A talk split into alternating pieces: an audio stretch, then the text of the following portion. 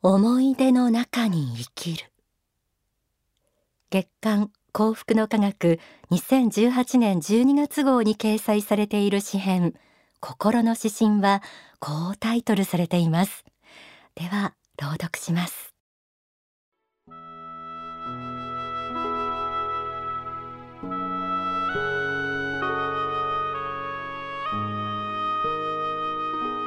心の指針。思い出の中に生きる。壮年期晩年期になると髪をくし削るように親しかった人が身の回りから一人二人三人と消えていく。いつかしら彼らが思い出の中にしか生きていないことに気づく。かといえばいくつになっても新しい人との出会いはある。かつての友人やかつての協力者はもういないが新しい友人や知人親しい人ができあるいは若い人たちの成長ぶりに驚かされることもある。私の親兄弟にも起点して久しい人もいる。でも時々あの時ああしてくれたな。こう言ってくれたなと思い出しては涙ぐむこともある。いつかは人は思い出の中だけに生きることになる。ささやかな新しい思い出を今日も作ろう。それが生きているということの証だから。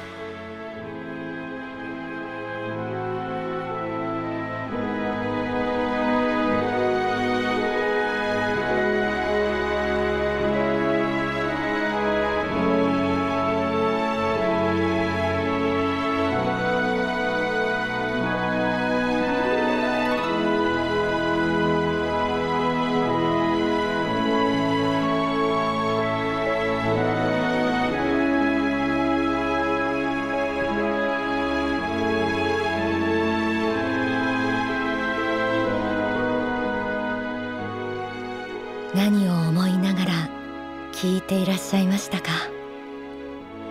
少し前に年を取るということという心の指針もご紹介しましたよね。私の母もよく言っています。長く生きるのも考えもの。あの人に会いたいなと思ってもああそうだもういないんだ。そんなことばかり増えて寂しいよって。あの人もこの人も。もう思い出の中にしか生きていない。行く川の流れは絶えずしてしかも元の水にあらずよどびに浮かぶ歌方はかつ消えかつ結びて。あなたの思い出を紐解いてみてください。かつて人生を共に過ごした懐かしい人たち。親兄弟友達近所の人仕事仲間遊び仲間。心の中にしまわれた大切な人たちとの思い出の数々を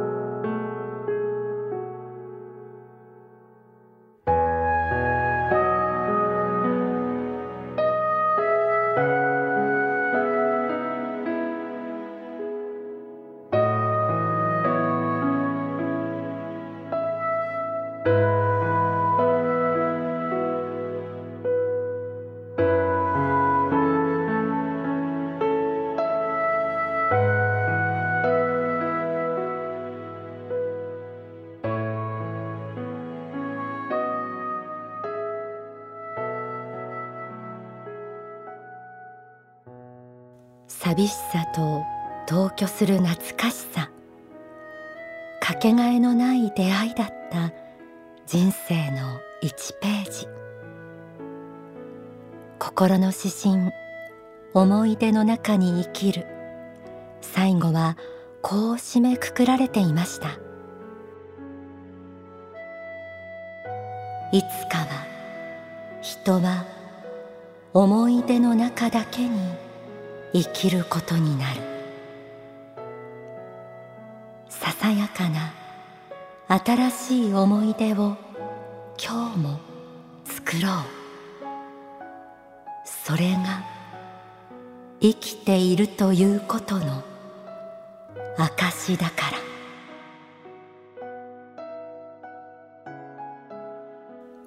思い出の1ページ。それは「これからの日々の中でも一枚一枚増えていきます。あなたの心とあなたと共に過ごす人々の心に。書籍愛の原点にはこうあります。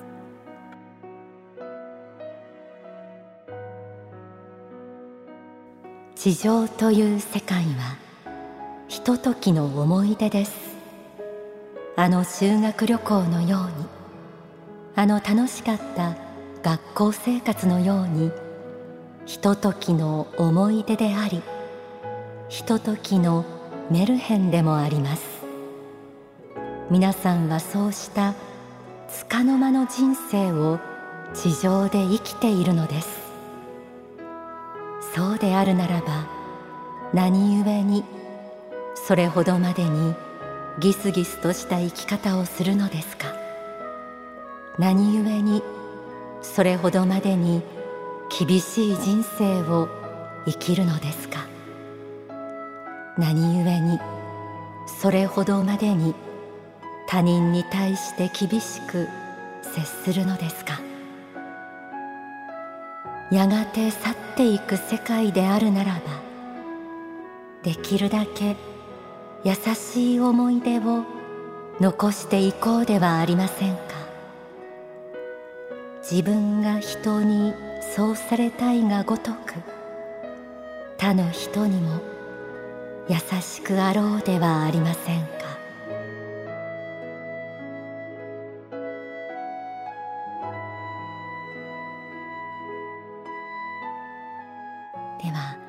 大川隆法総裁の説法をお聞きください。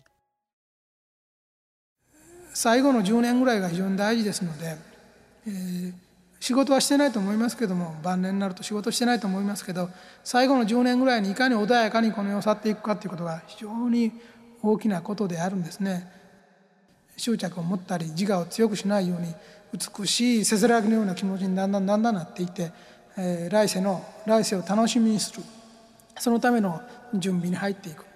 やっぱり真理の勉強をちゃんとしてそして人に対する感謝の心この世に重みを残すことがないという気持ちね。ああいい人生であったと美しい世の中であったという気持ちですね。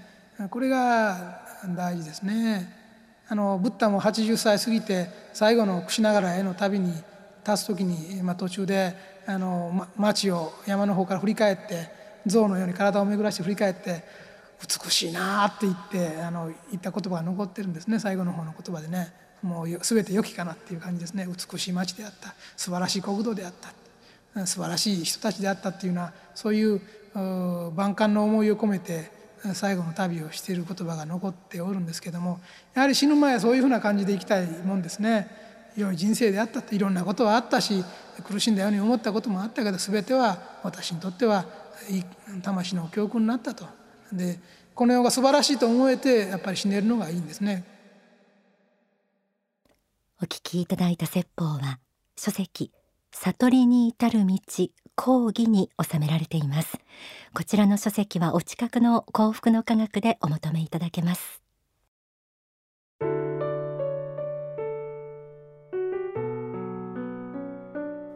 出会いは潜在一遇です。あなたのすでに思い出の1ページになっている方々もこれから出会う方々もすべてがあなたの人生を紡いでいる思い出という名の1ページ。そしてそれが生きていることの証過去への郷愁と未来への希望を行ったり来たりしながらの壮年期。晩年期。あなたはもうそれだけで味わいを増しています。ではもう一度心の指針思い出の中に生きるを朗読します。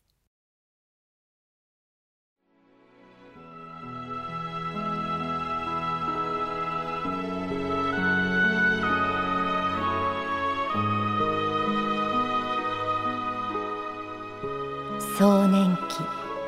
晩年期になると髪をくし削るように親しかった人が身の回りから一人二人三人と消えていく。いつかしら彼らが思い出の中にしか生きていないことに気づく。かといえばいくつになっても新しい人との出会いはある。かつての友人やかつての協力者はもういないが新しい友人や知人親しい人ができあるいは若い人たちの成長ぶりに驚かされることもある。私の親兄弟にも起点して久しい人もいる。でも時々あの時ああしてくれたな。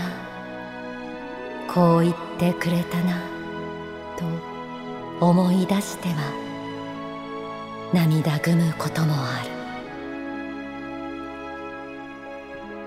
る。いつかは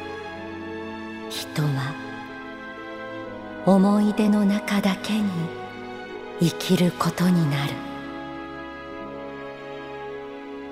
ささやかな新しい思い出を今日も作ろう。それが生きているということの証だから。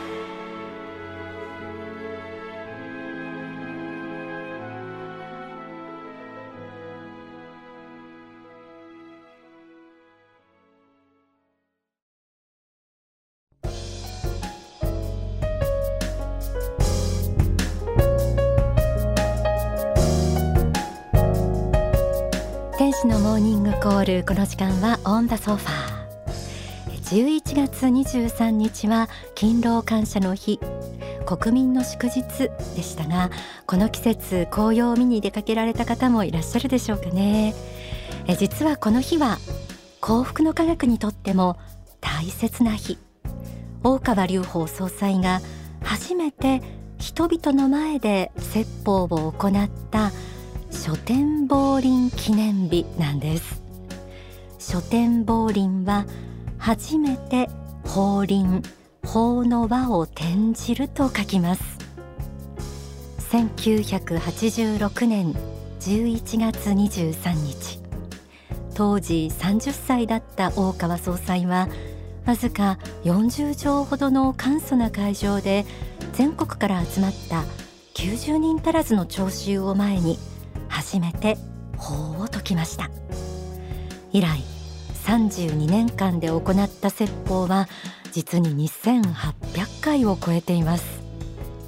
書店亡林記念語法話として先日開示となったのが原因と結果の法則という説法です。こちらは全国の幸福の科学の渋谷商社で拝聴いただけます。たこの週末にも北海道で大川総裁の講演会が開催となります。11月25日日曜15時開演。場所は千歳市民文化センターです。で今回のタイトルは繁栄を招くための考え方です。えー、こちらは北海道にある幸福の科学の渋谷商事拠点にも衛星中継されます。お近くにお住まいの方、えー、ぜひ番組の最後にご案内する幸福の科学までお問い合わせください。